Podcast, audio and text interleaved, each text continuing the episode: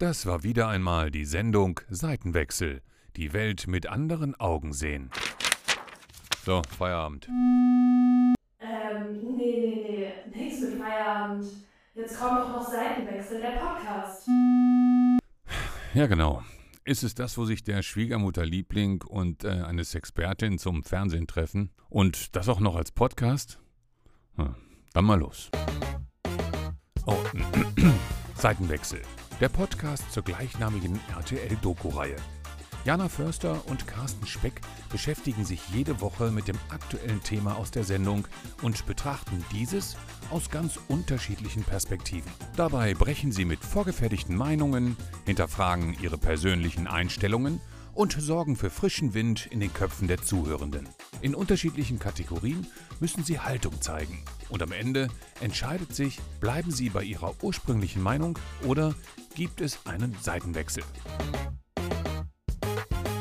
Liebe Jana.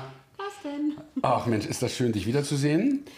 Äh, äh, ja, wir, ja, wir treffen uns regelmäßig und eigentlich ist es schon zu einer tollen Tradition geworden, dass wir auch außerhalb ähm, des Fernsehens uns zu Podcast treffen. Ja. Das finde ich sehr schön. Alle reden vom Sommerloch.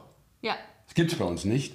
Ähm, bei uns bleibt zwar der Fernseher aus, wie man so schön sagt, aber, Aber ihr könnt uns weiterhin hören, ja, zuhören. wir haben trotzdem was zu sagen. Und äh, wir haben uns gedacht, äh, wenn äh, wir schon nicht ähm, im Fernsehen zu sehen sind mit unserem Format Seitenwechsel, dann erfreuen wir euch mit ganz speziellen Gästen, die uns äh, toll gefallen haben und die wir auch als so interessant befunden haben, dass wir gesagt hm, wir können sie ja zu uns einladen. Und das machen wir heute. Genau, uns ist nämlich eine ganz tolle Schlagzeile über den Weg gelaufen. Nicht jede Sexarbeiterin will gerettet werden. Das ist, äh, finde ich, auch eine sehr steile Aussage. Ich bin sehr gespannt, ähm, ja, was wir heute darüber alles besprechen werden. Und wir haben ja auch einen Gast dazu. Richtig. Und zwar äh, haben wir uns die liebe Coco eingeladen. Und wir freuen uns sehr, dass du da bist, dass du Zeit hattest. Und ja, wollen einfach mit dir noch mal ein bisschen über deinen Job sprechen und auch über ein paar Schlagzeilen und Fragen auch, die sich da noch mal aufgetan haben. Und ja, freuen uns sehr, dass du da bist. Ja, ich, ich sage mal so, herzlich willkommen, lieber Coco. Ich freue mich außerordentlich, dass du heute bei uns bist. Äh, ich habe viele Kollegen gehabt, äh, zum Beispiel mit der Doris Schretzmeier gearbeitet. Äh, die hat mir das Mädelinger Ale beigebracht. Ähm, also, äh, damit die Zuhörerinnen und Zuhörer wissen, mit wem wir es zu tun haben. Die junge Dame kommt aus, Österreich, aus Graz. aus Graz, ja. Und Das war sehr authentisch gerade. Ich bin auch ein bisschen schockiert gerade. ich, dank, ich danke dir sehr. Naja, ähm, weißt du, als Schauspieler äh, darf man nicht denken, dass man den Dialekt perfekt kann, aber man kann ihn zeichnen. Das macht mir Spaß und es ehrt mich auch, dass du gesagt hast, das war relativ äh, perfekt. Vielleicht kannst du dich ja mal mit zwei, drei Worten vorstellen, damit unsere Zuhörer wissen, ja, ja, wer jetzt hier Schönes vor uns sitzt. Ja. Ja. Ich bin die Coco und ähm, wie gesagt, ich komme aus Österreich. Ich bin nach Berlin gezogen, eigentlich für die Kunst und irgendwie Musikszene. Und ähm, genau, im Endeffekt so relativ vor meinem Umzug nach Berlin bin ich dann irgendwie so mit diesem ganzen Sexarbeitsthema in den ersten Kontakt getreten. Und in Berlin habe ich das dann so weiterverfolgt. Also das ist irgendwie so mein Hauptberuf, ist eben die Sexarbeit. Und nebenher mache ich noch so ein paar andere Projekte und genau.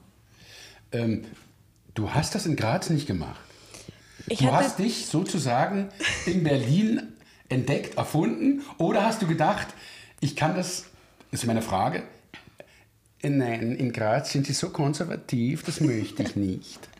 Also das letzte Mal, Das ist herrlich. Ich, Ja. kann, ich kann gar keinen Dialekt, ich bin so ein Berliner Nein, nein, Gehör. jetzt, also ich verstehe, was ich meine. Ich, ich, ich will dir einfach Ja. äh, nur eine Brücke bauen. Hast du gedacht, äh, nee, das funktioniert hier besser oder wie war diese Entwicklung? Das interessiert mich.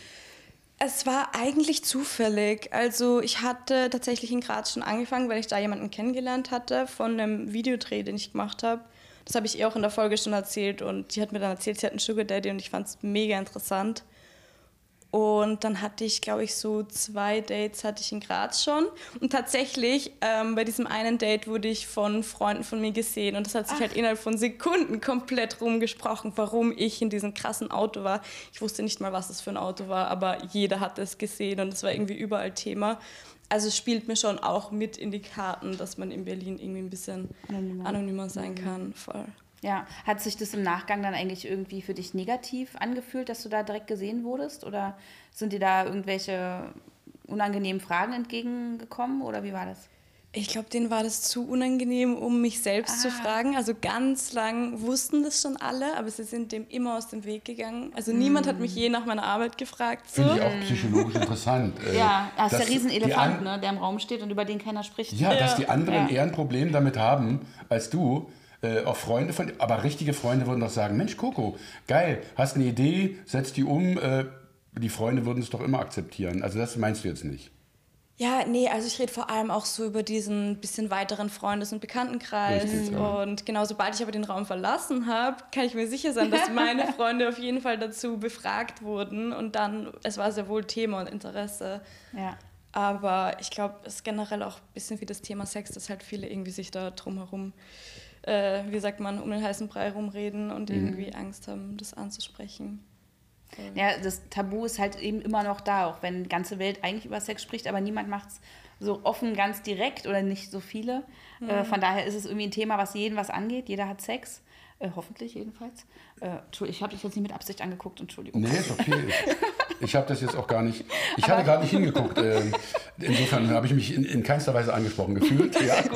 Ähm, nee, aber im Endeffekt, jeder hat Sex und trotzdem wird doch oft eher hinter vorgehaltener Hand darüber gesprochen. Das ist schon echt schade. Deswegen umso schöner, dass wir uns heute treffen äh, und einfach ein paar Fragen besprechen können, auch ein paar Schlagzeilen. Da würden wir gerne mal so deine Haltung dazu wissen, deine Meinung dazu wissen.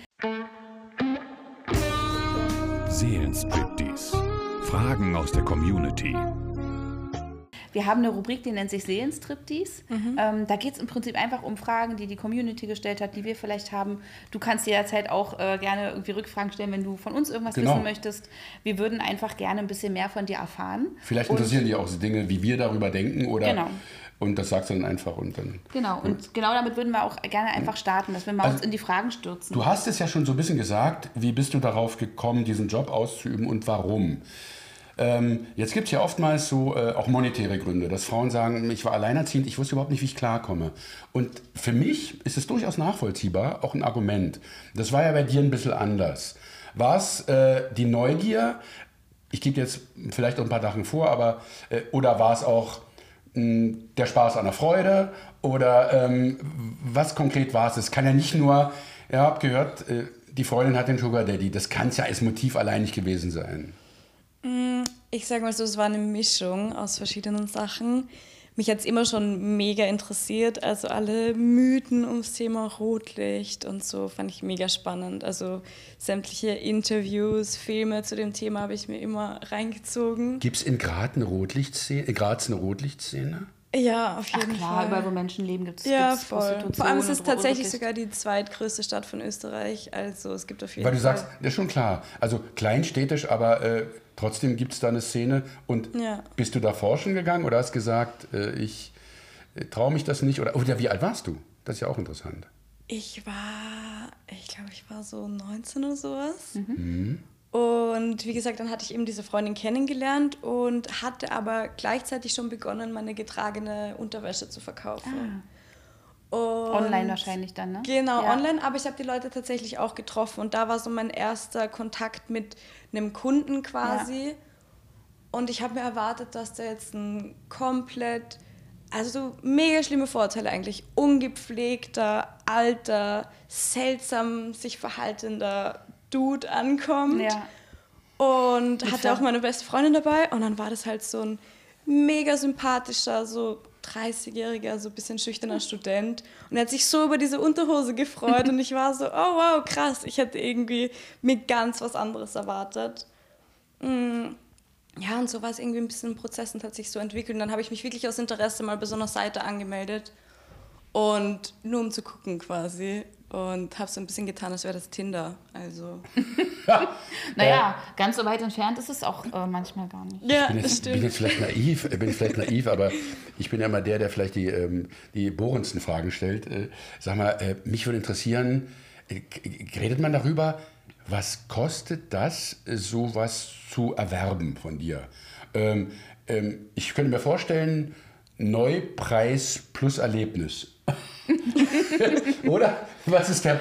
Wie. wie Ohne Garantie. Ja, das hast du aber sehr diplomatisch ausgedrückt. wie, naja, wie, äh, ich würde mich jetzt interessieren, wie setzt sich dieser Preis zusammen? Äh, Ja. Nachfrage oder äh, wie, äh, Es ist mega schwierig. Also auch im Gespräch mit Kolleginnen, so merke ich immer wieder, dass es total schwierig ist, dann einen Preis festzulegen, weil das ganz schnell man das Gefühl hat, das ist irgendwie mit dem eigenen Wert verbunden, was es ja absolut gar nicht ist. Ne? In keiner Arbeitsform. Also ich meine, die ganzen Jobs, wo man irgendwie einen Mindestlohn bekommt, sind da jetzt nicht irgendwie weniger wert oder so. Ja. Ähm, Im Gegenteil. Und bei mir war es dann so, boah, ich müsste jetzt überlegen, ich weiß gerade gar nicht mehr, wie das ganz am Anfang war. Ich glaube, es war eine Mischung aus, mal zu gucken, was mir die Leute vorschlagen. Also dann war ich halt so, und was sind so deine finanziellen Vorstellungen? Also es ist auch sehr, vor allem bei diesem Sugar Dating redet man auch um den heißen Brei rum. Willst du dich dadurch, durch den Preis, den du jetzt immer noch nicht genannt hast, willst du dich da äh, auch gewertschätzt fühlen? Hat das was damit zu tun, dass du sagst, also ein Kunde, der mir sagt, ich kriege dafür, weiß ich jetzt nicht, 20 Schilling, äh, dass, du, ähm, dass du dem sagst, nee, mein lieber Freund, äh, ich glaube, da haben wir unterschiedliche Wertevorstellungen. Hat das was damit zu tun? Ähm, ja, ist auf jeden Fall eine Form von Wertschätzung. Ist dir das nicht, passiert, dass du gedacht hast, nee, Freund, äh, ich bin Kunst und du hast es noch nicht kapiert, oder? dass jemand so viel zu wenig in meinen Augen Ja. geboten hat. Ja, und es passiert auch immer mal wieder, dass Leute versuchen zu verhandeln, wo ich dann meistens, also man kriegt in diesem Beruf sehr, sehr, sehr viele, ähm, unter Anführungszeichen, Spaßanfragen. Ähm, wir nennen das liebevoll die Tastenwichser. das sind Leute, die sitzen halt und die schreiben dann halt hin und her und die wollen aber gar nicht wirklich mich treffen und versuchen dann irgendwelche Fotos oder sowas gratis zu bekommen und die diskutieren dann auch gerne mal so über den Preis und sowas, aber also mittlerweile lasse ich mich gar nicht mehr drauf ein, weil ich mir einfach denke, es gibt irgendwie in jedem Preissegment gibt es irgendwie verschiedene Anbieter und wenn du halt weniger Geld ausgeben willst, so es gibt auch andere Leute, die irgendwie einen guten Service machen, aber dann frag halt nicht mich, weil mein Honorar ist schon eher höherpreisig, um deine Frage zu beantworten. Ich frage mich gerade noch, ob wir noch bei der Slip-Geschichte sind oder ob wir jetzt schon. Nee, nee, nee, äh, nein, nein, nein, nein. Ich bin, nein, weil es mich wirklich interessiert, nicht, äh, weil, es hat was damit zu tun, wie du dich auch siehst. Also, wo man sagt, ist das etwas ganz anderes, wenn ich sowas mache? Ist eigentlich schon die nächste Frage, die, die ich stelle, aber ist es was ganz anderes, wenn ich sowas mache? Oder ist es nicht äh, die Tatsache, dass ich sage, ist ein, äh, ich, wenn ich selbst ins Spiel komme, als Mensch, als Persönlichkeit, als Kunstfigur, wie was auch immer, oder wie du dich auch immer in, der, in dem Moment siehst, ich glaube, das wechselt sogar, äh, ist es für dich ein großer Unterschied. Ein Unterschied zu was In, genau? in dem, also ich verkaufe Unterwäsche oder ich bin selbst äh, beteiligt. Das, ist doch eine, das ist doch sicherlich ein Unterschied noch im Preis. Ja, ist auf jeden Fall ein Unterschied im Preis. ähm, Naja, ich, ich frage das wirklich, weil. äh, Ja, es äh, ist ein die- Unterschied. Nach der Wertschätzung, nach der eigenen, wie du dich selbst siehst. Ich denke halt, dass genau mein Service jetzt als echte Person wird dir auch als mein Kunde viel mehr geben als eine Unterhose, die ich dir gebe, mit der du vielleicht auch deine Freude hast. Oder als ich habe zum Beispiel auch einen OnlyFans-Account, wo ich irgendwie Fotos und Videos und Texte und sowas hochlade. Und da ist es auch im Vergleich natürlich viel geringer. Ähm, liegt auch daran, dass man das irgendwie schnell vervielfältigen kann Ja. und irgendwie meine Leistung als echte Person kann ich halt nur begrenzt anbieten. Und ich persönlich mag es zum Beispiel nicht und kann mir das auch leisten, dass ich sage, okay, ich mache nicht mehrere Dates an einem Tag oder sowas, also so in totalen Ausnahmefällen oder eben an diesem allerersten Tag, wo ich mein allererstes Date hatte, da hatte ich tatsächlich zwei an einem Tag, aber aktuell, ich nehme mir dann auch einfach gerne Zeit, das ist irgendwie eine Vorbereitung, eine Nachbereitung, das ist alles so mit einberechnet in den Preis. Und aktuell ist mein Honorar 1500 für zwei bis drei Stunden, ähm, eigentlich für zwei Stunden, aber es, für mich ist es so, dass ich gelernt habe, dass irgendwie so ein krasser Zeitrahmen für viele Leute dann irgendwie ein Druck entsteht oder auch diese, es ist ja eine Illusion, die man verkauft, aber gleichzeitig möchte man trotzdem, dass es ein echtes Erlebnis ist für die Person und dann, wenn man jetzt gerade, keine Ahnung, mitten im Sex ist zum Beispiel oder auch in einem guten Gespräch und dann läuft irgendwie die Alarm, der Alarm, ist es halt so ein bisschen, ähm, ja, unangenehm, sage ich jetzt mal. Deswegen ist da immer so ein bisschen ein Zeitrahmen. Ist ja auch fast eine Seifenblase eigentlich, die dann zerspringt, ne? Auch gerade beim Kunden Ja. natürlich. Weil der möchte natürlich die ganze Zeit, die er mit dir verbringt, ja nicht daran denken, äh, dass das jetzt hier alles eine Dienstleistung ist. Es weiß er rational, Mhm. aber es soll sich ja schon auch irgendwie nach einem richtigen Date anfühlen. Vielleicht sogar manchmal nach einem Girlfriend-Moment. also ich sag mal, im Endeffekt geht es ja auch um eine Illusion, ne? Und wenn man dann so einen Wecker klingeln hat, dann kann ich mir schon vorstellen, dass das irgendwie nicht unbedingt so. Du würdest die, äh, du würdest die, äh, die Männer, wahrscheinlich vorrangig, die du triffst, äh, auch eher als Kunden bezeichnen und nicht als Freier. Ähm, ja, das hat sich, ich sag oft Kunden, aber. Nein, nein, ich, ich frage ganz ernsthaft nach, weil es, glaube ich, ein großer Unterschied auch vom Selbstverständnis ist. Äh, Ich versuche mich gerade in die Männer reinzuversetzen und denke, also wenn mir dann jemand, das ist ja, ich weiß es jetzt nicht, ich habe da nicht so eine Erfahrung, muss ich ganz ehrlich gestehen, ähm, aber 1500 Euro ist durchaus etwas, wo man sagt, für zwei Stunden, das ist etwas, da ist ja ein Service geradezu mh, zu erwarten. Und wenn dann, was ich klug von dir finde, dass du natürlich sagst, ich sage jetzt nicht, oh, die zwei Stunden sind um, äh, aber wir sind noch nicht so ganz durch, womit auch immer. Äh, Wiedersehen, war schön mit dir. Tut's ihr euch? Äh, nebenbei gedacht? Oder sieht's ihr euch? Ja, nee, auf jeden Fall du. Du, okay. Ja. Äh, Das wäre komisch.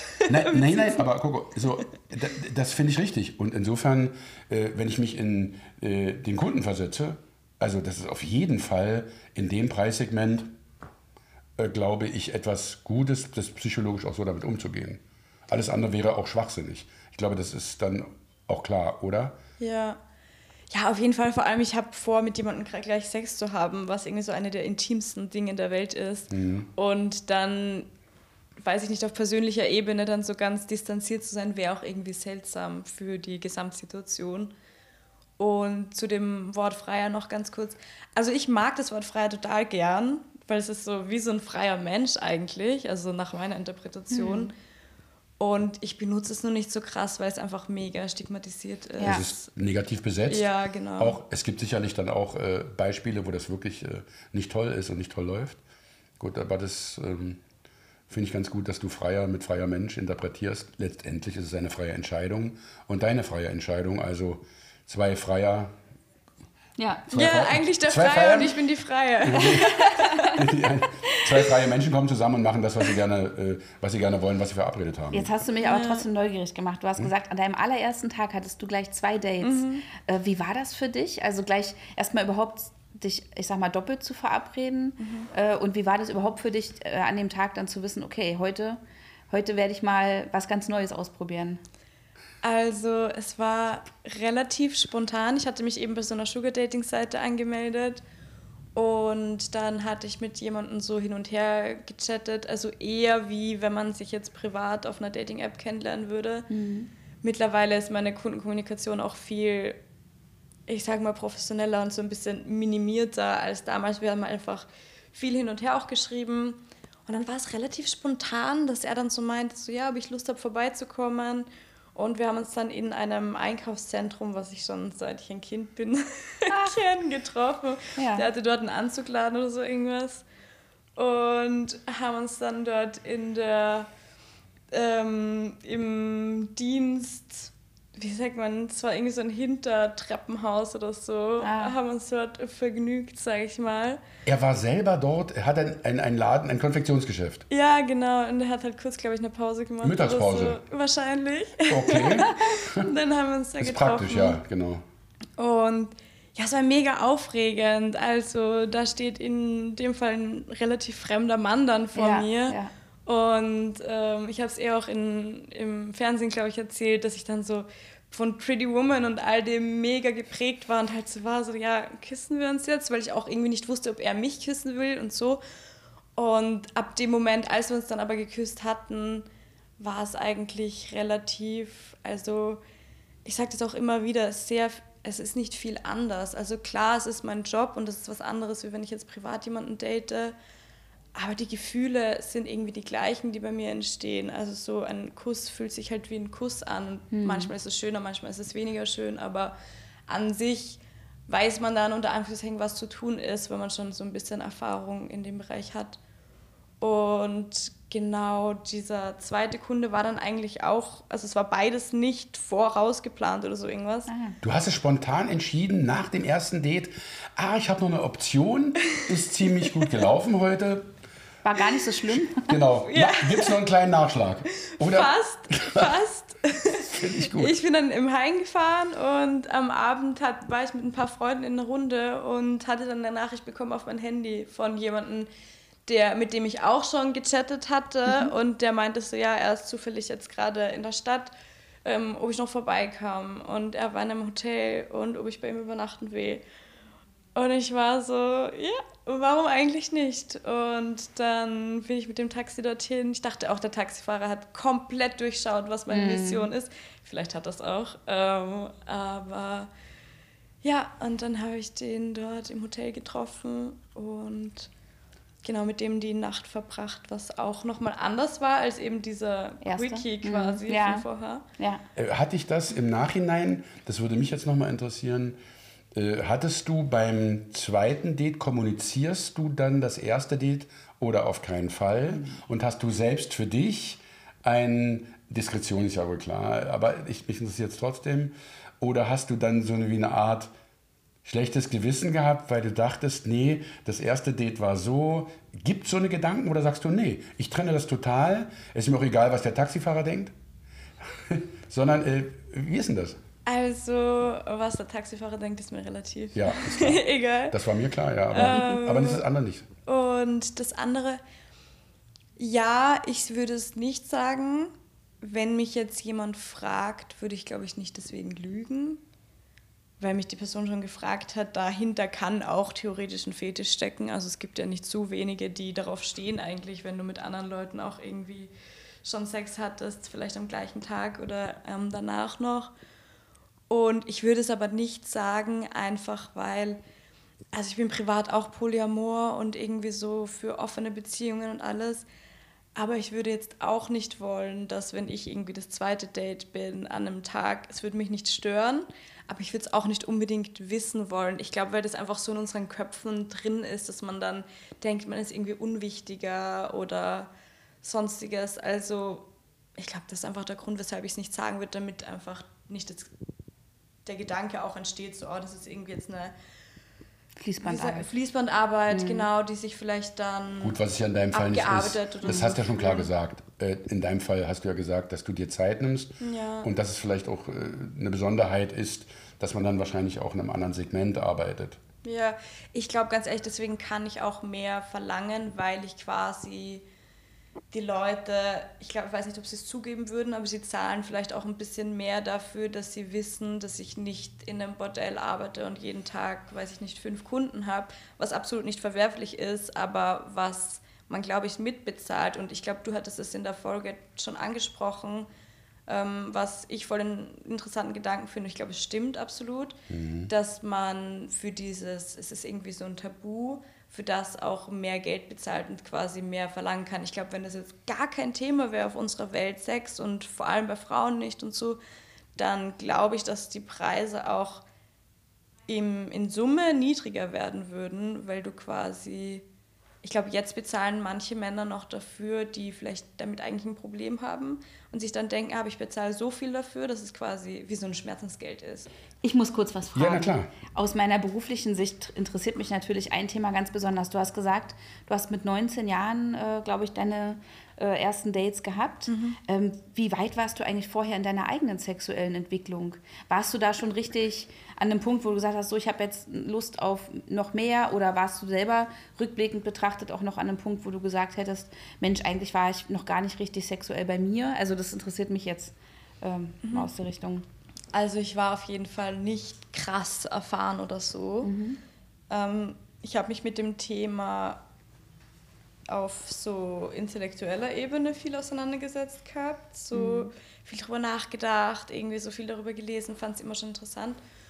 Aber was jetzt so meine, also ich hatte jetzt nicht mit unfassbar vielen Leuten Sex oder so jedes Wochenende und war irgendwie so super ähm, offen in der Hinsicht. Ich bin auch mega konservativ erzogen worden. Also Sex in der Familie war absolut, also Aufklärung, Ja, ja, ja. war kein Thema. ja. Und auch als ich meine Periode bekommen habe, so, ich habe niemandem irgendwas davon gesagt. Auch mit deiner, auch mit deiner Mutter nicht, das wäre noch eine Frage, die du vielleicht hast. Nee. Aber hast du nicht drüber gesprochen? Nee, sie meinte irgendwann im Nachhinein, dass sie darüber ein bisschen traurig war. Meine Schwestern sind zum Beispiel schon zu ihr gegangen, aber ich bin dann nicht zu ihr. Ich Bist weiß du die ich Jüngste oder ich bin bist- die Jüngste, ja. Okay. Ich habe einer Freundin, müsst ihr euch vorstellen, eine SMS geschrieben auf meinem Tastenhandy, ähm, ob ich mich mit dem OB, also mit dem Tampon, ob ich mich damit jetzt entjungfer oder nicht. Also so wirklich so wenig Plan hatte ich auch.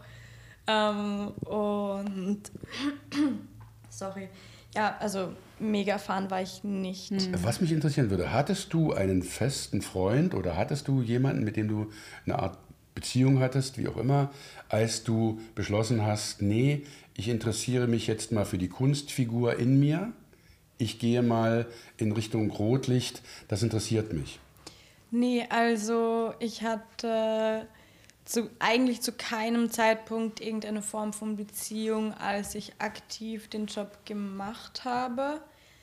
Ich hatte so eine längere, ja, ein bisschen mehr als eine Affäre, würde ich sagen, was so eigentlich so relativ beziehungsmäßig war.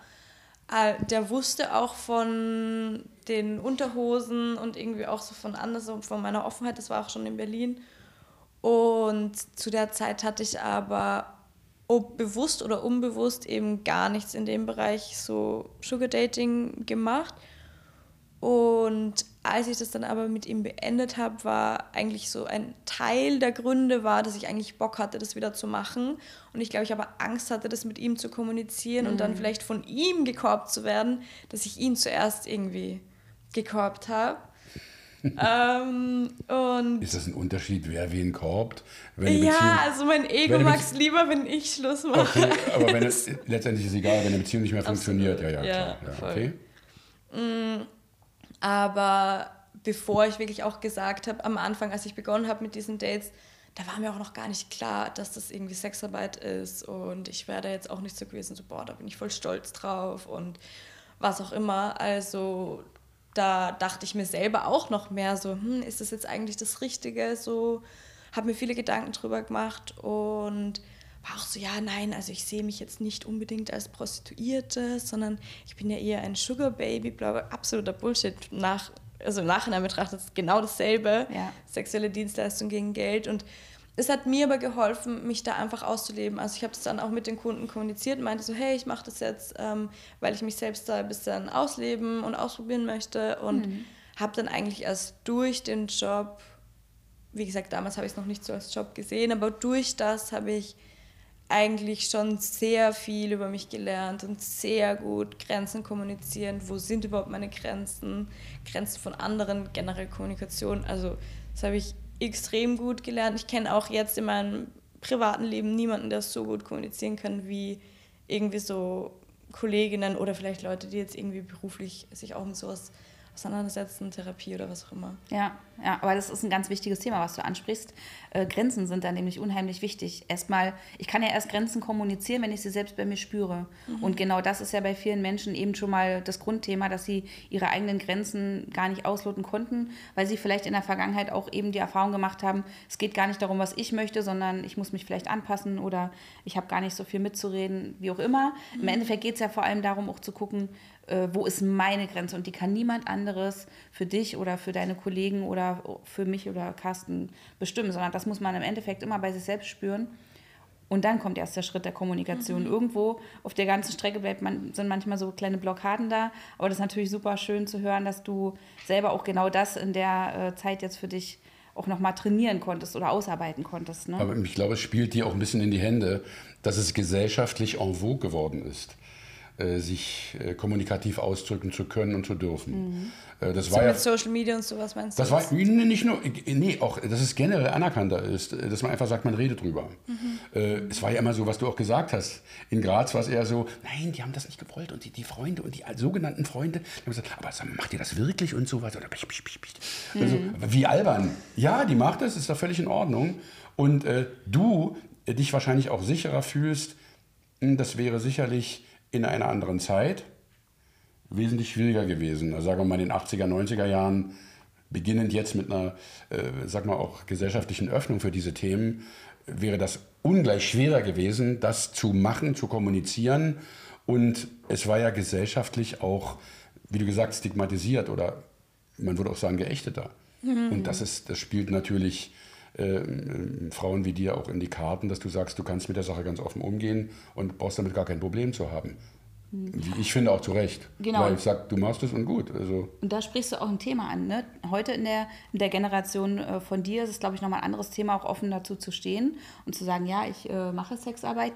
Jetzt hast du aber auch Eltern und hast gesagt, du bist ganz konservativ aufgewachsen. Mhm. Die kommen ja auch aus einer ganz anderen Generation, wo man auch schon mal weniger über Sex gesprochen hat und Sexarbeit war wahrscheinlich schon mal eh ein Riesentabu. Wie haben denn deine Eltern darauf reagiert und wann hast du ihnen davon erzählt? Mhm. Also, ich bin, wie gesagt, ich bin ein bisschen zum Hintergrund noch. Mhm. Ich bin schon jetzt nicht krass katholisch oder mhm. sowas, aber ich bin schon auch so mit Religion. Also als Kind habe ich auf jeden Fall auch an Gott geglaubt, so mhm. habe gebetet. Wann hast du deine Eltern eingeweiht ja. und wie haben sie reagiert? Ich habe eine Phase gebraucht, wo ich das so für mich ein bisschen geheim gehalten habe, mhm. aus Scham, aus Angst vor Kritik und sonstigen Dingen. Vielleicht auch erstmal, um selbst zu ordnen. Ja. Ne? Wie stehe ich eigentlich dazu? Will ich es weitermachen? Ne, das ist ja auch eine wichtige Frage für einen selbst. Ja, genau. Und meine Freunde, also mein enger Freundeskreis wusste es schon von Anfang an. Die sind das, haben sich irgendwie mitentwickelt quasi. Mhm. Und ich musste es aber erstmal für mich wirklich verstehen, so warum mache ich das? Will ich das wirklich machen? Will ich das auf Dauer machen? Ähm, und als ich das alles quasi für mich geklärt hatte, war ich so, okay, es gibt für mich keinen Grund dazu, nicht zu stehen. Und das hat dann sich immer unsinniger angefühlt, darüber zu lügen, beziehungsweise ich habe jetzt nicht gelogen, aber ich habe es halt einfach verborgen, was mhm. ja ein, es war ein großer Part meines Lebens schon, das heißt, es ist irgendwie schon eine Art Lügen oder Verheimlichen. Mhm. mhm. Und es war dann tatsächlich relativ spontan, also es lag mir schon länger auf der Zunge und ich war so, mhm. boah, es nervt mich, dass es irgendwie unausgesprochen ist. Meine Schwestern wussten das schon so ein bisschen. Und dann war... Wussten die es vor den Eltern? Mhm, ja, okay. die wussten es davor schon. Aber auch indirekt, die haben es halt so über Social Media ein bisschen mitbekommen, weil ich da immer mal wieder was gepostet hatte und haben sich aber auch nicht wirklich getraut, mich direkt was zu mhm. fragen. Wie deine eigene Schwester sieht, dass du da ein bisschen unterwegs bist und die sagt nicht, du sag mal, äh, Schätzelein, äh, Nee, also schön? ich glaube, untereinander haben die schon gesprochen. Ich glaube, es war wieder eben diese Scham oder dieses, oh, ich will mich nicht einmischen und ich weiß es nicht. Wenn ich das gesehen hätte, also ich hatte dann halt immer mal wieder auch so Stories gepostet von irgendwelchen lustigen Chatverläufen oder von, ich hatte eine Zeit lang auch so, war ich ein bisschen mehr so in diesem Darfst du das Chatverläufe veröffentlichen? Wenn man ja, das, waren, das war okay. abgesprochen mit Leuten, okay, also okay. und natürlich auch zensiert und alles. Eine Zeit lang war ich mehr so in diesem Domina-Bereich und dann habe ich immer mal wieder so lustige Videos hochgeladen mit irgendwelchen Leuten, die mir die Füße ablecken mit irgendeiner Maske so vom Gesicht oder die mir, weiß ich nicht, also so eine Sachen. Ich hätte halt instantly nachgefragt, wenn ich das bei meinen Schwestern gesehen hätte, also sofort. Mhm. Aber jeder ist da anders und mh, mm, was hat die Mama gesagt? es war Internationaler Tag des Outings. Es ging eigentlich um so die LGBTQ-Community und so ähm, Leute, die schwul sind oder lesbisch sind, dass sie sich outen. Und dann hatte ich so ein paar Videos gesehen und es war eigentlich, ich habe voll die Parallelen gesehen zu diesem Sexworker-Outing. Mhm. Aber ich so, wenn ich mich jetzt outen würde, was würde ich sagen? Und die leben halt in Österreich und ich in ähm, Berlin. Dann war ich halt so, habe ich so eine Nachricht so getippt, was ich so sagen würde, so in die Familiengruppe. Dann habe ich die Nachricht am Ende durchgelesen. Ich war so, boah, die ist so gut eigentlich. Die sagt alles, was ich sagen will. Dann habe ich es einfach abgesendet. Dann habe ich aber mein Handy so weggeschmissen ja. von mir und war so, oh Gott, was kommt jetzt? Und ich finde find das, na gut, ich will dich unterbrechen. Nee, sag. Ich finde es so niedlich, den Widerspruch, wenn ich es sagen darf, zwischen einer doch ungewöhnlichen Entwicklung einer jungen Frau, einer sehr selbstbestimmten, ich gehe aus Graz weg, ich gehe nach Berlin, ich mache da etwas, was jetzt nicht jeder macht, sage ich mal. Und dann aber so, oh, ich habe aber trotzdem Angst, was die Eltern dazu sagen würden. Das ist so, ja. das ist eigentlich für mich ein Widerspruch. Ja. Hm? Auf jeden Fall, also ich merke es bei mir, ich falle ganz schnell in diese kleines Mädchen-Dynamik rein bei meinen Eltern, dass ich dann halt so bin, so, oh, ich habe bitte Ist sei aber auch stolz normal. auf mich. Ja. Ja. Wir bleiben in Ja, der ne? Gegenwart unserer Eltern. Ja, das ist auch tatsächlich, wir haben psychische Rollen einfach. Ja. Und in der Gegenwart unserer Eltern sind wir einfach ein Leben lang irgendwie Kinder und äh, haben irgendwie doch nochmal eine andere Haltung zu der Meinung einfach unserer Eltern, als wenn der Nachbar oder der Postbote was sagt. Ne? Es Bin ist ich, einfach. darf ich da was, also Ja. darf ich oder euch sagen, äh, Mama ist ja wirklich nicht mehr die Jüngste, die wird im nächsten Jahr 90, aber ich bin das gerne. Hm. Also in ihrer Gegenwart auch gerne, jetzt nicht das, äh, der kleine Sohn, aber äh, ich fühle mich da auch gerne noch aufgehoben und Geborgen äh, und- geborgen ja, und, ja. im- im- und empfange diese Liebe als eine ganz besondere. Hm. Auch äh, in der Wertschätzung. Äh, Wenn meine Mutter, also die nach wie vor, wenn wir da, war gestern mit meinem Sohn gerade da und wir haben, sie hat für uns gekocht, das ist wunderschön und ich, also ich genieße das nach wie vor. Hm. Ähm, weil es, muss man ja sagen, eine endliche Zeit ist. Ja, und auch eine Verbindung natürlich. Ne? Und da ist natürlich ganz klar, dass du dich dann gefragt hast, oh Gott, wie wird es Ihnen jetzt mit der Nachricht gehen? Also ich hatte irgendwie so ein inneres Bild, als ich dir die Frage gestellt habe, gedacht, hoffentlich ist es irgendwie nicht beim, beim Erdbeerkuchen essen oder so, mit Sahne am Aber gut, Mundwinkel. okay, also, Jana, Jana hat das aus dir rausgekitzelt, dass die, dass die Nachricht abgeschickt wurde. Du hast also nicht angerufen und gesagt, Mama, pass auf, ich mache das und das und jetzt sag du mal was, sondern du hast es abgeschickt, hast dein Handy weggelegt. Was ist dann passiert? Ja. Eine halbe Stunde später bin ich mir sehr sicher, nachdem die mit den Eltern sich abgesprochen hatten, Ja. äh, hat mich mein Vater dann angerufen. Und ich weiß nicht, ob er wirklich nicht verstanden hat oder ob er es nicht verstehen wollte, aber er war so mäßig so, oh Gott, ich verstehe gar nichts mehr. Gib mal ein bisschen mehr Kontext. heißt so, das was jetzt, heißt ja. das genau, genau. Ja. Ähm, und dann hatte ich wirklich eines der besten Gespräche, die ich je mit meinem Vater geführt habe, war dieses Gespräch. Weil dann war ich so, am Anfang war ich kurz mega nervös Ja. und war so, oh Gott, so ist es so unangenehm. Ich habe noch nie mit meinem Vater über Sex überhaupt geredet. Jetzt muss ich über Prostitution reden, wo Mhm. Sex und Geld und alles andere. Also war mega nervös. Und dann war ich so, ganz ehrlich, es gibt jetzt eh nichts mehr. Ich habe es jetzt eh schon gesagt. Ich bin jetzt einfach ehrlich. Und ich habe richtig gemerkt, wie mein Körper sich so beruhigt hat und wie ich mit ihm wie mit anderen Leuten über die, also warte mal, mit anderen Leuten, mit denen ich über dieses Thema gesprochen hatte, als wäre das jetzt ein Freund, der mich einfach offen fragt, diese Rolle, also in dem Moment bin ich gefühlt aus dieser Kinderrolle rausgegangen und habe ganz ehrlich mit ihm darüber geredet, habe nichts mehr irgendwie versucht zu verheimlichen oder zu verschönen, was auch immer. Und Schön, dass du verschönen sagst. äh, musst du doch gar nicht. Ja, Äh, äh, ich finde, äh, das ist auch so ein Ding, wo du sagst, Papa, es ist so, es ist für mich schön. Ich empfinde das als schön. Und jetzt interessiert mich, akzeptierst du das? Kannst du das akzeptieren? Das war deine Haltung, oder?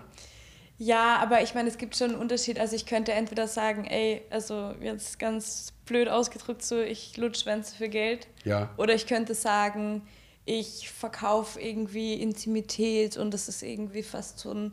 Also es gibt schon sehr verschiedene Arten, wie ich das darstelle Na, dass du mit dem Papa formulieren das kann. eventuell doch etwas anders besprichst verbal. Genau. Ist ja klar. Na gut, ist ja Aber klar. es war Hm. schon, wie gesagt, es war schon sehr ehrlich. Also ich hatte dann auch Mhm. gesagt, so schau, das, die geben, bezahlen mich für Dates. An den Dates gibt es auch Sex und äh, man spricht sich irgendwie ab, was man mag, bla bla bla.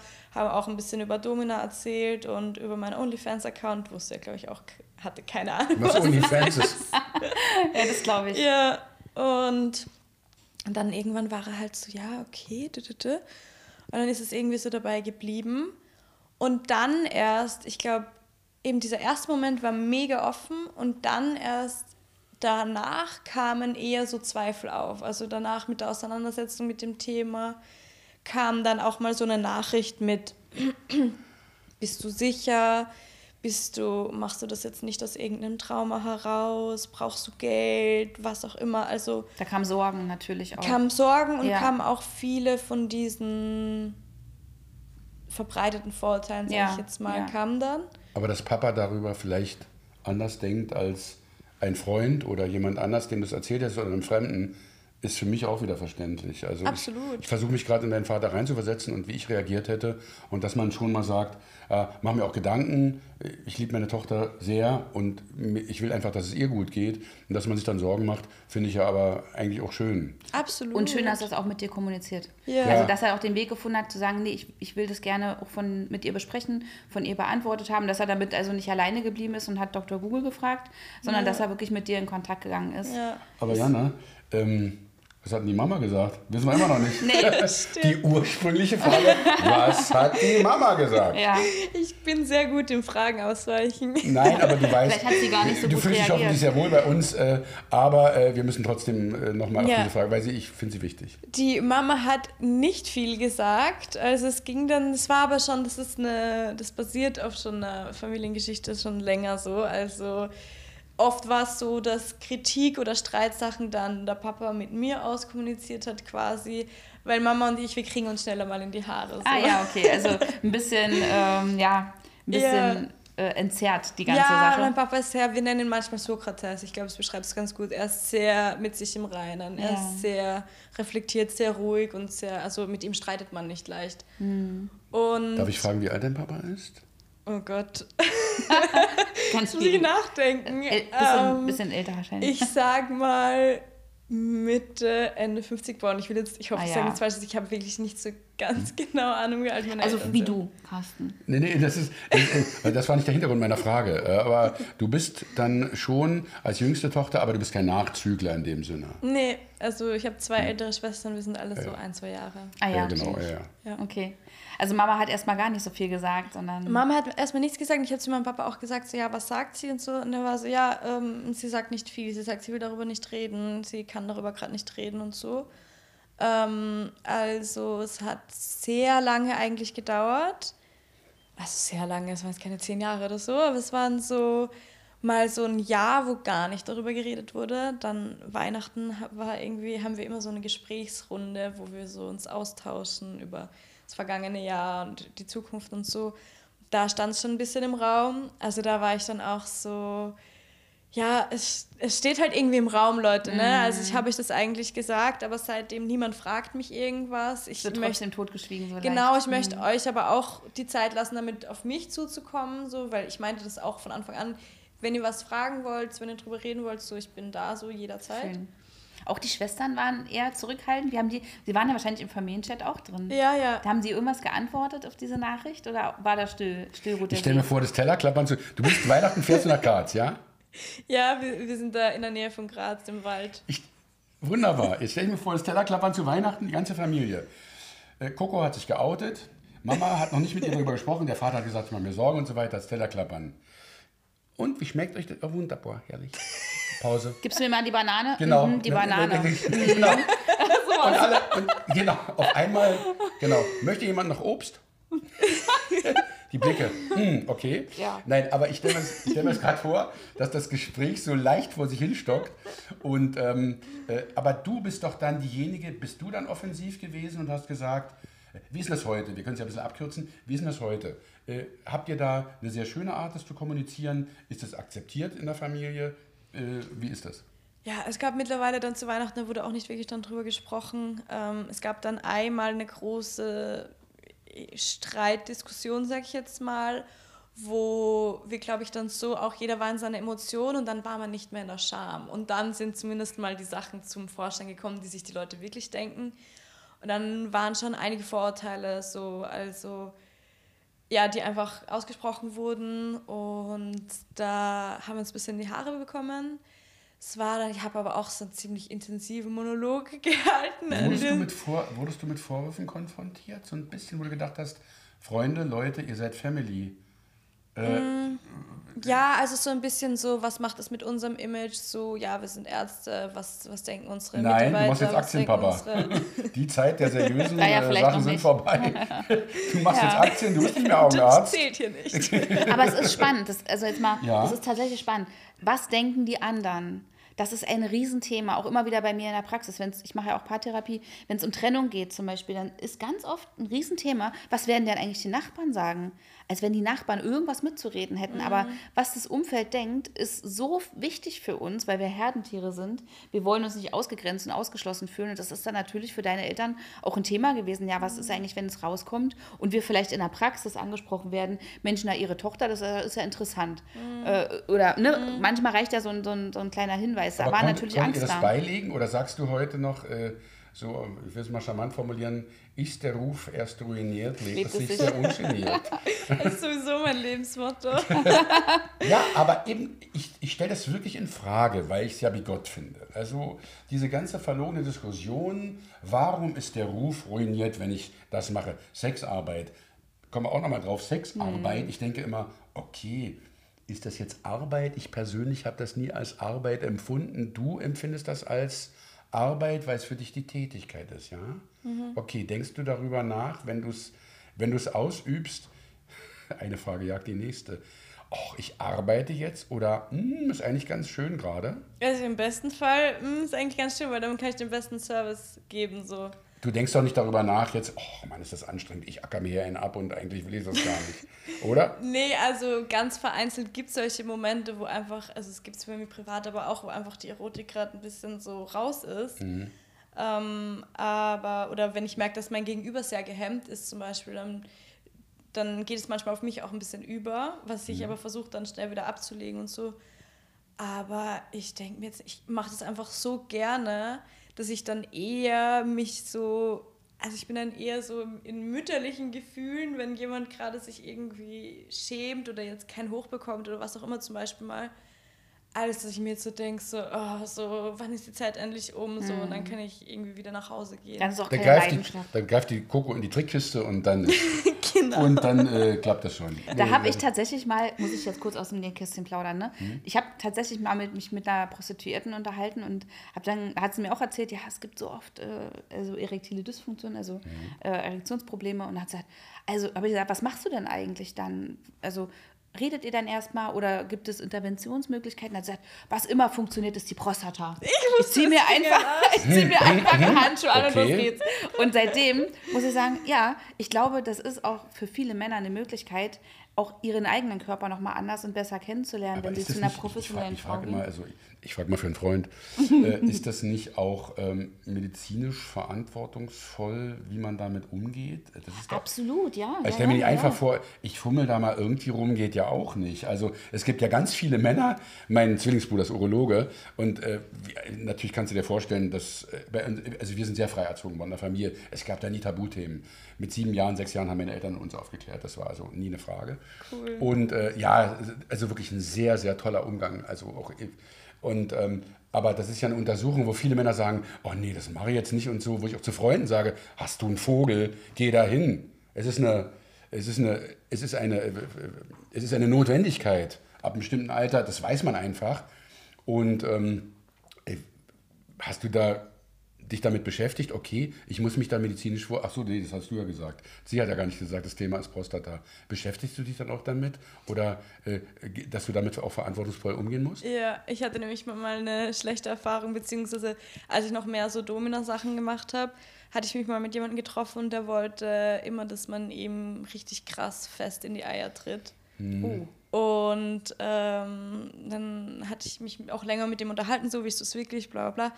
Dann haben wir uns halt getroffen und ich habe das gemacht und der war immer so, ja, quasi fester, so er will noch mehr, er will noch mehr. Und dann habe ich auch, also jetzt würde ich das nie mehr machen, ohne mich jetzt Das irgendwie gescheit damit auseinandergesetzt zu haben. Genau. Ja. Und dann irgendwann war er so, nein, so es wäre noch so viel mehr gegangen, als wir eigentlich schon fertig Mhm. waren. Und dann war ich halt so, ja, willst du gern quasi noch mehr haben? So, er so, ja, ja.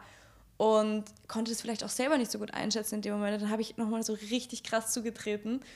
Und ähm, dann ging er so voll auf die Knie so Mhm. und war so am Boden. Und ich war so, oh mein Gott, so, was habe ich getan? Sofort kam Schuld. Und er war aber so, er fand es noch immer gut, Ja. rückblickend. Und er war so, nee, nee, hat alles gepasst. Wir haben dann noch so gescherzt, ob er jetzt eh nicht impotent ist und so. Aber dann war ich halt so, fuck, oh mein Gott, da kann Ja. wirklich was passieren. Ja. Da wurde mir das richtig bewusst. Ich war so, okay, Doch, das, das, das, passiert ich glaube, das ist nicht ganz, ganz wichtig, dass man es, also um es ernsthaft zu beleuchten, dass du dir auch einer gewissen Verantwortung bewusst bist. Absolut, Äh, ja. denn klar, nicht umsonst tragen ja Fußballer, Leistungssportler, Handballer. Ja, ja, alle ein Suspensorium. Äh, äh, oder, oder nicht nur die Tänzer ein Susi, äh, damit sie da geschützt sind. Ja. Aber dazu muss ich auch kurz was erzählen. Das hat mich total, also mich schockt eigentlich, dachte ich nicht so viel. Ich habe letztes Jahr äh, mit Slavik gedreht, wo wir im Prinzip Sexarbeit aus allen Richtungen beleuchtet haben und waren unter anderem in einem Doni- Domina-Studio. Wir hatten ja vorher auch ein Skript, was wir ungefähr alles so für Szenen äh, begleiten wollen. Und ähm, dann hatte sich aber an dem Tag noch eine andere Domina mit äh, dort, also es war im Prinzip ein Studio, was man mieten konnte, mit eingemietet. Und es gab einen weißen Raum, also es war die, die also ähm, weiße Erotik ist dann im Prinzip die Klinik-Erotik. Und sie hatte dann einen Klienten und wir haben den immer schreien hören, aufs Übelste. Und dann kamen sie irgendwann, also wirklich, wirklich ohrenbetäubende Männerschreie, da ging es mir wirklich bis ins Mark. Und dann dachte ich so, okay, was passiert da eigentlich? Sie kam dann kurz raus mit einem Lächeln, eine ganz zarte äh, junge Dame, irgendwie auch 22, 23 Jahre alt. Und, und dann äh, meinte ich so, ähm, wir haben, standen gerade, haben was getrunken, meinte, ich, sag mal, was, was, also darf ich kurz fragen, was, was macht ihr da genau? Also er hört sich wirklich nicht gut an. Ja, ich habe ihm gerade äh, 17 Kanülen in, in die Hoden gesteckt. Und dann habe ich so kurz Also ich muss zusammengezuckt. kurz einatmen, weil ich mir das ja, irgendwie äh, komisch vorstelle. ich habe keine, Ähm, ich hab keine Hoden, äh, Spoiler, aber trotzdem ging es mir echt in dem Moment nicht so gut und ich dachte dann so, äh, krass. Und dann hatten das natürlich auch manche vom Filmteam mitbekommen und dann wurde es nachher tatsächlich nochmal für die Kamera sozusagen äh, offiziell ähm, ja, verbildlicht und gemacht. Ich konnte nicht hingucken und ich musste tatsächlich auch zwei, dreimal ein paar Leute dort fragen, die da arbeiten, aber sie hat schon eine Ausbildung dazu, weil das waren richtig große Nadeln und sie hat wirklich, also und da habe ich auch gedacht, Wahnsinn. Und ich habe auch mit ihm gesprochen, er wollte das, er fand das total toll und hat auch gesagt, dass er schon wirklich doch deutlich intensivere Sachen damit sich hat machen lassen. Also es ist schon, glaube Nee, ich, nee, aber- Wahnsinn, was man so Ah, ich- erlebt. Ja, aber da hab- vor allem, Gott sei Dank, gibt es in diesem Domina-Bereich eben Ausbildungen, weil Ja. vor allem da, also es ist echt wichtig. Das- ja. Absolut. Was ich gerade gefragt habe, also fast, äh, ich will nicht sagen naiv, nee, das war schon also wissentlich gestellt, die Frage. Aber ich glaube, dass man sehr verantwortungsvoll damit umgehen muss, weil da geht es ja dann in einen Bereich rein, wo du sagst, das hat ja dann schon medizinische Dimensionen. Ja. Und dann wird es auch, äh, wird's auch schwierig. Da geht es auch um Infektionsrisiko und, Ja. und, und Ähm, du, was mich wirklich noch interessiert, ähm, du, du nennst dich ja selbst Kunsthure. Ähm, was würdest du, äh, oder wie würdest du, also wenn ich jetzt zu dir sage, äh, du bist eine Hure oder Prostituierte oder in Berlin, in Berlin äh, gab es ja auch den, den altläufigen Begriff, ja, ist eine Nutter, weißt du, und diesen herrlichen, ähm, äh, diesen herrlichen Sketch zwischen Dieter Krebs und, und, und Iris Berben, äh, wo der, äh, Herr Wachtmeister, ähm, was sind das da drüben für Frauen? Ja, ja, das sind alles Nutten. Also, also ich sag mal so, ich fresse einen Besen quer, wenn da nicht auch ein paar Prostituierte dabei sind. Und das, ist, ich, ja. das war so, ach nee, umgekehrt, ich habe es jetzt versaut. Ähm, es war, die sagt, es sind alles Prostituierte und die sagt, ja, ich fresse jetzt einen Besen quer, wenn nicht ein paar Nutten dabei sind. Und das war so niedlich, äh, aber ist egal, ihr wisst, was ich sagen will. Ähm, was ist denn das? Du bist, warum bist du Kunsthure? Äh, wenn man auf deine Internetseite geht, äh, was ich mir jetzt mal gegönnt habe, dann gibt es da schon Fotos, die dich in, ja, Kunst, in, in sehr kunstvollen Pose zeigen. Ist das für, für dich auch ein Anliegen oder hast du da auch eine Art Selbstverwirklichung, wenn du sowas machst? Ähm, Im Prinzip, das ist, glaube ich, eher eine persönliche Sache, weil ich eben mir dachte, okay, wie kann ich irgendwie diese Sexarbeit und Kunst in mir vereinen, weil ich immer so mich gespalten gefühlt habe, dass ich das eine von dem anderen trennen muss.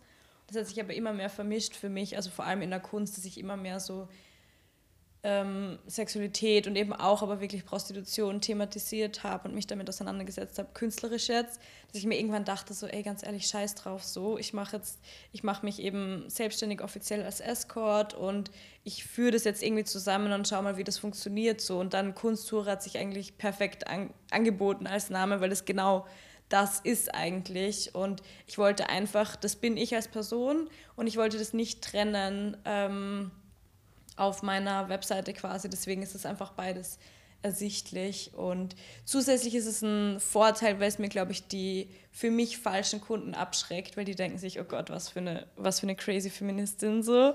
Ähm, hoffentlich denken sie sich das. Und Ohne Intellektuelle, das äh, ist vielleicht gar nicht so einfach für mich als Mann. Ja. Werden wahrscheinlich auch manche denken. Hm. ja, Aber ich finde ähm, gerade- Aber es ist so ein bisschen auch so ein Schutzding. Aber es hat Ja. sich zufällig. Ah, ähm, Darf ich das kurz entwickelt. einwerfen? Ja. Äh, intellektuelles äh, Zusammenspiel der beiden, die das äh, betreiben miteinander oder die sich dabei vergnügen.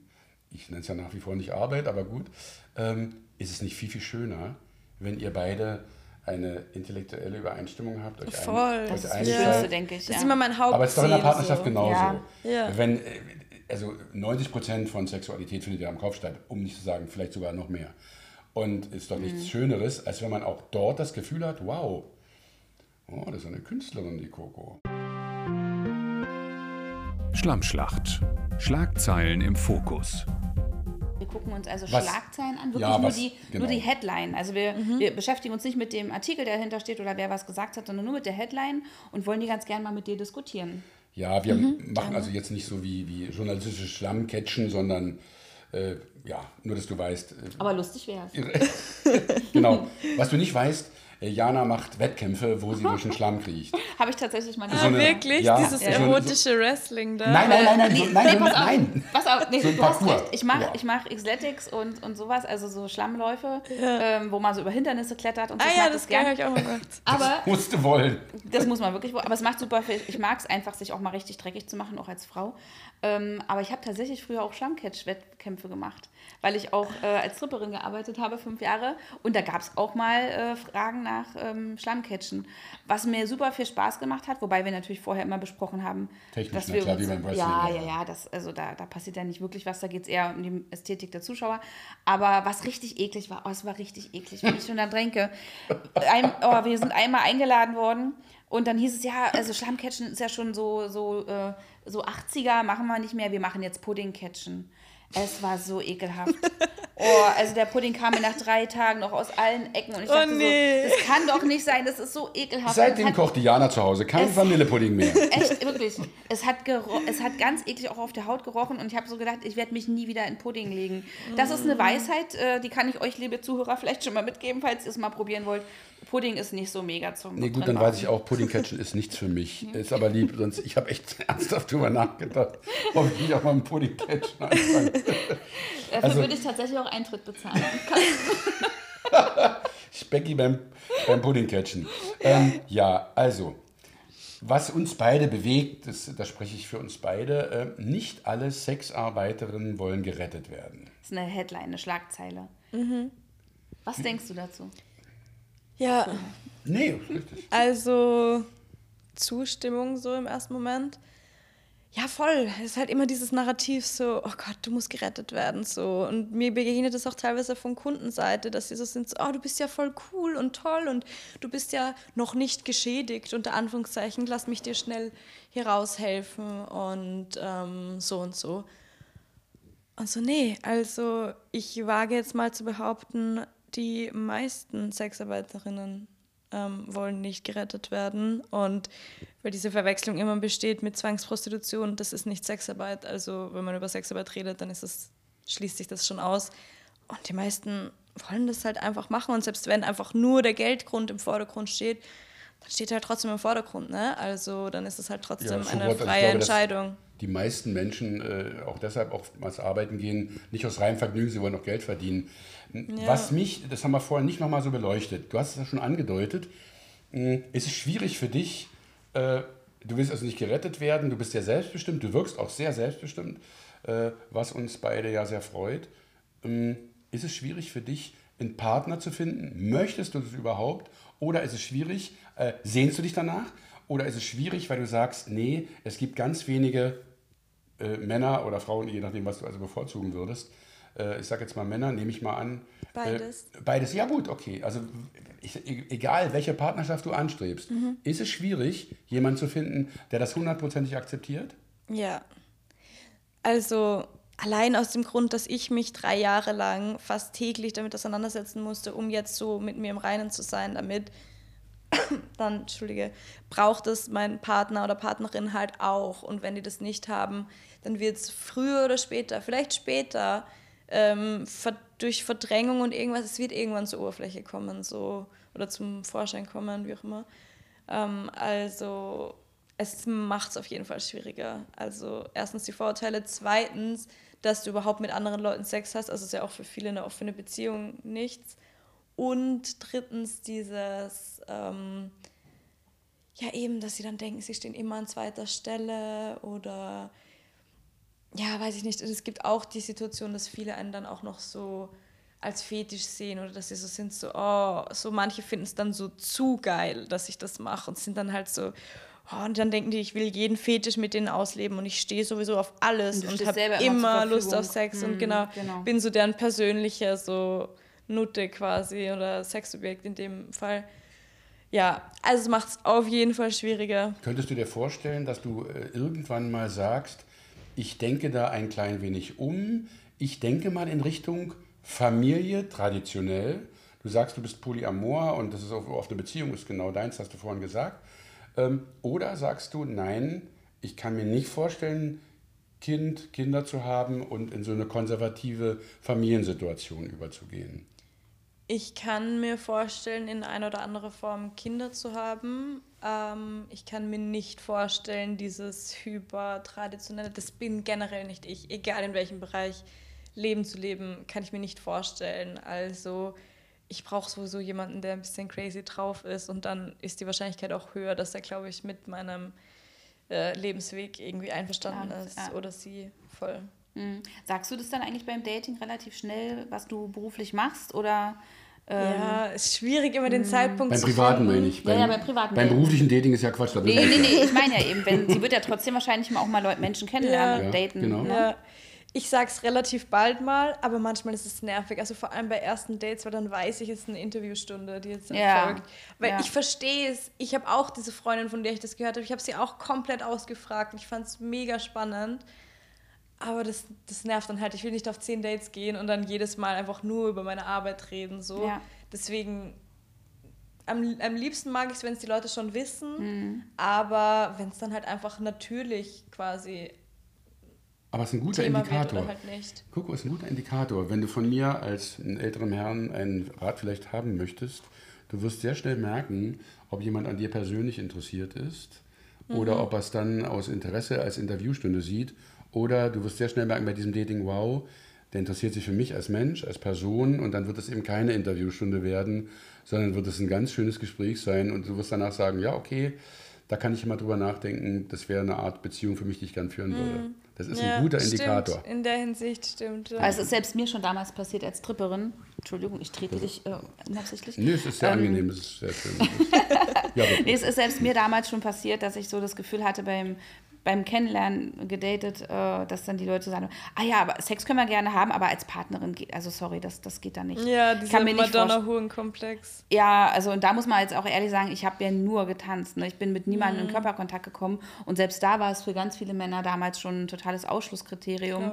Eine Frau, die also so offen mit ihrem Körper umgeht, wollten sie dann irgendwie gerne im Bett Aber haben. tanz für mich. Ja, genau, genau. Tanz gern für mich und Ja, und können das auch ist Sex haben. verloren. aber- Dann, äh, da musst du sagen, sei doch so ehrlich zu dir und sag, ja, ich stehe drauf, finde ich toll. Und dann äh, ist doch auch nicht schlimm, wenn ich das mache. Genau, Äh, ja. Gut, jetzt muss ja nicht jeder dann. Aber nochmal Ja, zurück zu der Schlagzeile. eingehen, Hattest du eigentlich mal auch Kolleginnen kennengelernt oder hast du auch Frauen kennengelernt, wo du das Gefühl hattest, sie machen das vielleicht nicht ganz so selbstbestimmt, die vielleicht wirklich hätten eine Rettung erfahren wollen? Also eine gute Freundin von mir war Opfer von Menschenhandel und Zwangsprostitution, äh, als sie ja auch minderjährig noch war. Also richtig schlimm alles. Mhm. Und die ist zum Beispiel mittlerweile, also sie macht auch Sexarbeit jetzt, aber eben selbstbestimmt. Wo kam Und- die her? Darf ich das fragen? Ja, also sie hat afghanische Wurzeln Okay. und ähm, ist aber Deutsche. Auch in Und Deutschland also es- in? Berlin passiert auch alles. Ah, Okay. wow, okay, krass. Und mit ihr finde ich es immer mega interessant, über dieses Thema zu reden. Also ich kenne ein paar Leute, die machen das selbstbestimmt, im Sinne von, sie suchen sich das aus, aber denen macht es vielleicht nicht so viel Freude wie jetzt mir persönlich. Also so, ich habe zufällig auch einfach damit was gefunden, was mir auch voll Spaß macht. Also es gibt, ich kenne auf jeden Fall welche, die das halt mainly fürs Geld machen und die das dann nicht so genießen, was nicht so schön ist. Also das kenne ich eben auch aus eigener Erfahrung. Ich habe mal in so einem erotischen Massage ähm, Salon gearbeitet für ein paar Tage, um das auszuprobieren. Und da merke ich schon, das ist schon auch anstrengend, ne? Und sich auf so viele verschiedene Menschen einzulassen und ähm, eben dann auch, wenn du gerade nicht so Bock hast, der kann ja nichts dafür, dass du schon davor ihm vier Massagen gegeben hast. Mm, Das heißt, ich will den ja auch nicht merken lassen, dass ich jetzt vielleicht schon müde bin, so dass es irgendwie anstrengend war. Und da hatte ich definitiv dann nicht mehr so viel Spaß, wie wenn ich jetzt ähm, meine Escort-Dates habe, die einfach überschaubar sind von der Anzahl. Du willst sagen, mit anderen Worten, da arbeitest du weniger. Ja, genau. Ja, und wahrscheinlich kannst du dich auch viel mehr auf den Menschen einzeln einlassen, ne?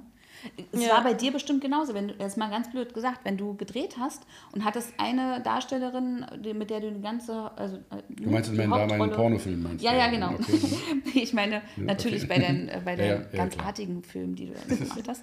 Äh, Jedenfalls wissen wir bisher noch nicht mehr. Ist okay, ja. ähm, nee, aber trotzdem, ich sag mal, ZDF-like. äh, Hätt- Hättest du jetzt jeden. Tag eine andere Darstellerin an deiner Seite gehabt, mit der du dich dann im Prinzip committen musst, um mit ihr zu drehen oder ne? Das, das kann man sich ja so auch schon vorstellen, dass es schwer ist, gerade auch in einen guten Kontakt zu kommen, wenn, wenn man Also bei einer Serie, fließbar klar, bei einer Ja. Serie, äh, wenn du oder wenn du ein, Format drehst, wo du sehr oft wechselnde Kollegen hast, außer dem Hauptcast, da kommst du mit sehr vielen neuen Charakteren zusammen und äh, darfst dich immer wieder auf die neuen einstellen. Ich fand das immer sehr interessant.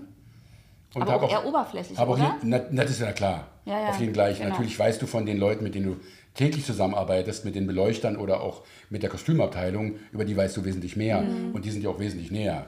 Aber ich habe mich immer für die Leute auch interessiert Mhm. äh, äh, und vor allem, ob es denen gut geht bei mir am Set. Mhm. Wenn ich also die Hauptrolle gespielt habe, was sehr oft vorkam, dann fand ich es immer wichtig, dass sie sich wohlgefühlt haben. Mhm. Und dass du das Gefühl gibst, auch in der Kamera, komm Mensch, du bist nur einen Tag da, Mhm. du musst dich wohlfühlen. Nee, komm, die Einstellung, ja, und äh, dass dir nicht das Gefühl gibst, ach man, auch wenn es nur eine kleinere Rolle war, sondern dass du immer respektiert hast, wenn Ja, die ja. mit dir gearbeitet haben. Genau. Oder wenn die mit mir gearbeitet haben. Das finde ich ganz wichtig. Mhm. Deswegen ist es halt wichtig, dass man einen guten zwischenmenschlichen Umgang hat. Und ich glaube, das ist bei dir wahrscheinlich bei deinen äh, Kunden ganz genauso, die du einfach eben als deine, äh, in deiner Escort-Rolle sozusagen begegnest, als wenn man jetzt in einem Massagesalon irgendwie jede Stunde für eine halbe Stunde jemand anderen dann Ja, da hat. ja ne? da habe ich es zwar auch versucht, aber es ist einfach anstrengender. Also ich mag das auch total gerne, neue Leute kennenzulernen, aber es ist einfach anstrengender für mich. So, es zehrt einfach meine Ener- Energie viel mehr, als wenn ich den schon kenne. Mhm. Das heißt, auch wenn ich jetzt, keine Ahnung, Therapeutin wäre, stelle ich mir vor, wäre es irgendwie so fünf verschiedene Leute zu coachen an einem Tag oder zu therapieren, viel anstrengender als eine Person, die ich vielleicht mit der ich schon länger zusammenarbeite. Ich weiß nicht, wie es für dich ist. So. Ich lese, ich ich lese, stell mir daraus, das ich so lese daraus, vor. du hast Stammkunden, auf die du dich auch freust. Ja, auf jeden Fall. Also Ah, das ist ist immer schön. das Beste. Ja, das ist sehr schön, weil ich glaube, da kann man auch nochmal ganz anders sich aufeinander einstellen und auch vielleicht mal Dinge ausprobieren oder auch eine Vertrauensbasis schaffen, Ja. wo man auch das Gefühl hat, man, man experimentiert vielleicht sogar in eine Richtung, wo man sich sonst vielleicht gar nicht trauen würde, das mit einer, ich sag mal, regulären Partnerin, die sich in manchen Dingen eben nicht auskennt. Begrenzt, Mhm. du, das, begrenzt du das absichtlich sozial, weil äh, bei dem Honorar, was du aufrufst, äh, ist es ja doch so, das muss man sich auch leisten können.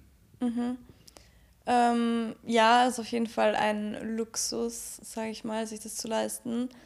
Und ich meine, ob du dir das jetzt für 100 Euro die Stunde leistest oder für 500 Euro die Stunde, ist in beiden Fällen trotzdem ein Luxus so. Ähm, ich habe es für mich einfach entschieden, dass ich so hohe Honorare habe, weil, ganz ehrlich, weil es für mich funktioniert hat und ich glaube, ich würde einfach lügen, wenn ich jetzt sage, so ja, okay, aber wenn ich jetzt quasi für meine gleiche Arbeit so und so viel bekommen könnte, dann nein, ich arbeite lieber für weniger, weil ich irgendwie so sozial bin und ich bin schon ein mega sozialer Mensch so. Also es funktioniert halt einfach für mich, deswegen mache ich es so. Ähm, aber ja, klar, ist auf jeden Fall, es können sich viele nicht leisten, es sind auf jeden Fall auch einige davon ausgeschlossen, sag ich mal. Ja. Mhm, spannend. Na klar. Mhm. Das ist ja, ist ja ganz klar so. Ja, ähm, Eine letzte Schlagzeile würde ich ganz gern noch. Sag mal. Äh, Mhm. Genau, eine letzte würde ich dich gern noch fragen. Hier steht Sexarbeit, ein Job zwischen Verboten und Vorurteilen. Mhm. Ich glaube, da ist auch das Prostitutionsschutzgesetz so ein bisschen mit angesprochen, äh, würde ich jetzt sagen. Äh, darüber wollten wir unbedingt sprechen. Ja, genau, ist richtig. das finde ich ganz spannend. Ja, vielleicht kannst du da mal ganz kurz was zu der Schlagzeile sagen. Ein Job zwischen Verboten und Vorurteilen. Ja, ist auch ja, ganz treffend. Also es ist eigentlich so ein bisschen mein Daily Life, sage ich jetzt mal. Also ich hab, tue mir voll schwer, teilweise zu reisen, weil ich eben, ich bin mit meinem Namen, mit meinem echten Namen, ich bin zwar jetzt als Coco hier, aber mein echter Name ist eigentlich Sarah und das ist auch mit meinem echten Nachnamen alles auf meiner Webseite. Also ich vereine das auch. Dass, Das finde ich übrigens gut. Ja. Das, Aber es ist auch ein Luxus. Das kann sich halt nicht jeder. Manche haben halt wirklich Familien toll, oder ein Umfeld, die denen voll schaden würden. ich erlebe dich heute als eine ganz äh, ja, bodenständig ist ein dummes Wort immer, ach, wie bodenständig. Aber das meine ich so. Eine ganz ehrliche, selbstbestimmte Person, die sehr offen mit ihren, das sind ja auch, wenn du willst, zwei Identitäten. Du bist jetzt nicht keine gespaltene Persönlichkeit, aber du sagst, ich heiße Sarah so und so, ich, das weiß ich jetzt nicht. Äh, ehrlicherweise, vielleicht muss ich da noch mehr, mehr Schularbeiten machen in Zukunft. Das finde ich ja sehr schön. Ich wollte dich das sogar fragen, mhm. ob du damit ein Problem hast. Aber du schaffst ja eine Kunstfigur. Mhm. Also ist es ja, es ja endlich was ganz Tolles. Mhm. Ja. Äh, und nochmal zum Thema äh, ein, ein, ein, ein, äh, ein Job zwischen, zwischen verbotenen Vorurteilen. Stichwort Prostitutionsgesetz. Ist das hilfreich oder ist das nicht hilfreich? Was sagst du persönlich dazu? Ähm, ich finde es ein bisschen Bullshit. Und ähm, alle, mit denen ich mich zu dem Thema unterhalte, stimmen mir zu, die entweder aus der Branche kommen oder sich viel damit befasst haben was passiert ist basically, du musst dich registrieren. Ich weiß nicht, wisst ihr, was so die Grundlagen sind? Man muss sich eben ja, registrieren untersuchen lassen. lassen, registrieren, Steuern zahlen. Ja, ärztlich mhm. untersuchen unter Anführungszeichen. Du führst dann quasi so ein Gespräch. Ist jetzt nicht so, als würden die dir irgendwie gratis STD und STI-Tests zur Verfügung Nein? stellen. Nee, null. Oh. Es hört sich nur so an. Na, das dachte ich. Das fände ich zum Beispiel cool, wenn es das gäbe, mhm. aber das ist nicht so. Du musst nur ein Gespräch fühlen, wo sie dir manchmal direkt dann, wo sie einen oft versuchen zu retten, so wie die vorige ah, Schlafzeile. Tatsächlich. Ähm, okay. Und dann kriegst du eben so eine Gesundheitskarte, aber wie gesagt, im Endeffekt ist es einfach nur ein Gespräch gewesen. Mhm. Und was passiert ist, dass mega viele Leute, die eben kein Deutsch sprechen oder vielleicht zum Arbeiten nach Deutschland kommen, weil es jetzt bessere Verdienste sind als in jetzt, ähm, ist ein Klischee, aber ist halt auch ein Fakt, zum Beispiel Rumänien ähm, oder ja, so, so auch Ungarn und sonstige Länder, wo halt viele zum Arbeiten herkommen, dass die dann halt, die nicht registriert sind, weil sie eben die Sprache vielleicht nicht sprechen, mhm. dass die dann viel schneller in so einer erpressbaren und gefährlichen Situation landen, weil man dann halt so sagen kann, so ja, ich weiß genau, du kannst nicht zur Polizei gehen, ich weiß genau, du arbeitest hier illegal gerade, also du, deine Grenzen kann ich vielleicht auch eher jetzt irgendwie nicht respektieren, als bei mir, wo sie wissen, ich, ich bin mit meinem normalen Namen, also jeder kann davon ausgehen, der bei mir irgendwie Scheiße baut, dass ich sofort zur Polizei gehe. Und eben, wenn du nicht registriert bist, dann eben nicht. Mhm. Und, ähm, da wäre es aber ganz, ganz hilfreich, wenn man dieses ja, wenn du keine wenn man, wenn man eine Art hast, äh, Absicherung hat, wie auch mhm. immer. Durch ja, aber es sollte halt jeder, der diesen Beruf macht, in der Lage sein, zur Polizei zu gehen, ohne dann irgendwie Probleme rechtlich zu bekommen, weil ja. er nicht registriert ist. Das ist ein frommer ja. Wunsch, aber das würde in der Praxis nicht immer möglich sein. Das muss man, so ehrlich muss man sein und wir müssen alles dafür tun, dass es eben, dass es eben nicht mehr gibt dass ja. eben dass Frauen nicht mehr erpressbar sind. Ja, und ich meine, es gibt keinen anderen Job, wo ich mich registrieren lassen muss und alle zwei Jahre das irgendwie nachweisen muss. Also ich, ich sehe auch eigentlich nicht unbedingt ein, wo jetzt dieser große Unterschied ist, der immer gemacht wird. Es geht um Arbeitsrechte, um, um ArbeiterInnenrechte. Ähm, und ich finde, das sollte einfach im Zentrum stehen, als jetzt eben diese Moralapostel-Position die ganze Zeit wieder so Ihr wisst, was ich meine, glaube ich. Ja, ja. Ähm, und ja, also im Grunde werden auch voll viele Leute dann gebastelt, die quasi nicht legal arbeiten dürfen und werden dann irgendwie abgeschoben. Mhm. Und also es hat meiner Meinung nach auch ein bisschen rassistische Hintergründe, dass man sagt, okay, die deutschen ähm, Prostituierte von mir aus, so die können wir noch tolerieren, die können hier bleiben, aber alle anderen bitte ciao. Mhm. Ähm, und ja, also im Grunde, ich fühle mich dadurch nicht sicherer, sicherer. oder irgendwas. Ich habe nur das Gefühl, dass wir gespalten werden und dass halt die, die sich nicht registrieren können, in einer ziemlichen Scheißlage sind. Dadurch eigentlich erst, ja. muss man ja ehrlich ja. sagen. Ne? Also weil sie ja sofort Angst haben, wenn sie zur Polizei gehen, dass sie eben mit dem Gesetz in Konflikt kommen ja. und eben hier gar nicht weiter arbeiten können. Mit der ja. vorgehaltenen Hand habe ich auch schon öfter gehört, das hat der Vaterstaat äh, gemacht, das Prostitutionsschutzgesetz, um nochmal eine Möglichkeit zu haben, äh, mitzuverdienen über die Steuern. Mhm. Weil jedes Geld muss ja dann im Prinzip offiziell angegeben werden. Ähm, ich finde es nicht, nicht falsch, dass versteuert wird, mhm. weil ehrlicherweise muss man sagen, wenn es eine Arbeit ist, muss sie versteuert werden. 100 Prozent. Äh, ja. Ist, äh, insofern bin ich da äh, da mal auf Seiten des Staates. Aber ich auch das- die, darf ich, ver- das ganz kurz einwerfen, auch die, die nicht registriert sind und zum Beispiel in Bordellen arbeiten, müssen trotzdem Steuer zahlen, weil es gibt da so einen Grundsatz, den sie quasi schätzen, den du verdienst. Das heißt, sie kriegen sowieso von allen die Steuern, auch die nicht registriert sind. Ah, das wusste ich gar nicht. Ja, voll. Und also es macht für mich auch keinen Sinn. Klar muss jeder Steuern zahlen, aber ich finde nicht, dass ich mich, ich muss mich ja auch nicht als, keine Ahnung, als ich gekellnert habe, muss ich mich auch nirgends als Kellnerin registrieren und immer wieder darum betteln, dass ich das quasi darf. Ich weiß nicht, was mit meinen Daten da passiert, was, wenn mal irgendwie eine konservative Politik irgendwie kommt, so, die dann irgendwie diese Daten haben. Also all diese Dinge, es ist nicht wirklich sinnvoll. Nicht zu Ende Und- gedacht. Ja, genau. Also, Gut, liebe Coco, Ja.